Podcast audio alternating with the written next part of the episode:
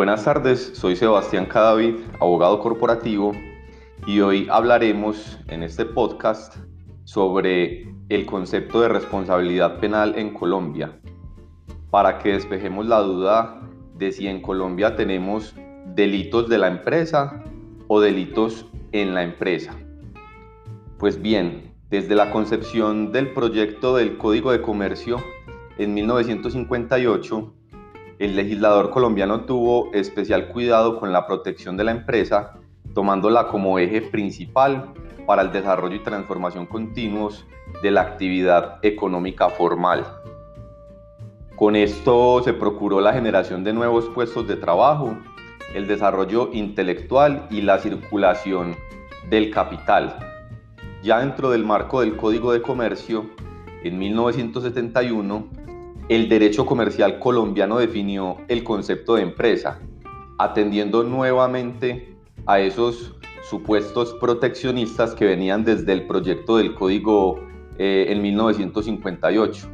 considerando entonces la empresa en su artículo 25 como toda actividad económica organizada para la producción, transformación, circulación, administración o custodia de bienes o para la prestación de servicios.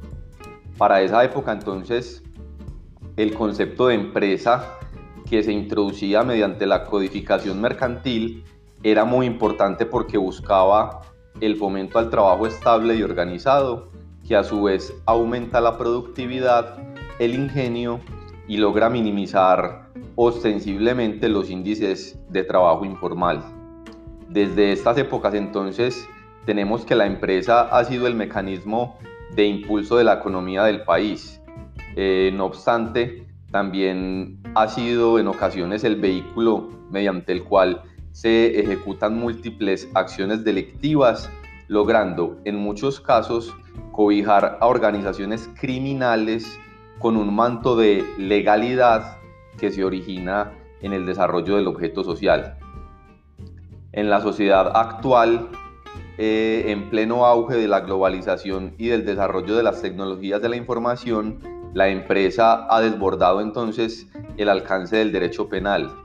y en consecuencia se requiere la implementación de nuevos tipos penales que le permitan al Estado sancionar las conductas que por sus medios se han venido realizando.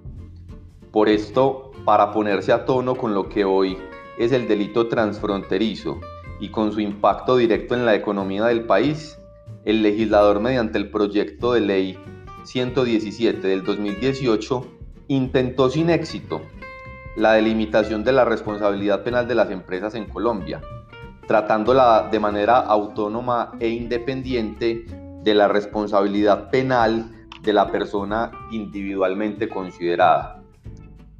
Ante estos supuestos se empezaría entonces a hablar en Colombia de la responsabilidad penal de las empresas,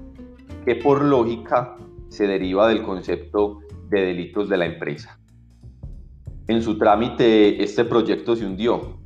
En nuestra opinión, el hundimiento ocurrió por la concepción actual del derecho penal y de la pena como castigo que recae sobre sujetos de carne y hueso y por ser la empresa un sujeto artificial, un ente inanimado que por naturaleza no puede ser destinado o destinatario de una pena con las finalidades que históricamente le ha atribuido el derecho penal. Se desdibujó así el concepto de responsabilidad penal de las empresas, pero ello no implica que éstas sean examinadas eh, o eximidas de toda responsabilidad ante la comisión de un delito, pues seguimos, por vía de la Ley 1778 del 2016, en el modelo de responsabilidad no penal sino administrativa de las personas jurídicas que participen en actos de corrupción o soborno. Por lo anterior, hace falta entonces una modificación del derecho penal para poder perseguir el delito como hoy lo percibimos. Y aunque como vemos las sanciones por los delitos cometidos por las empresas son administrativas y no penales, hay en el ordenamiento jurídico colombiano tipos penales encaminados a la sanción en contra de las personas jurídicas que, resguardados en el giro ordinario del objeto social de las empresas, cometan delitos, delitos en la empresa. en cuyo caso la sanción sí será de tipo penal.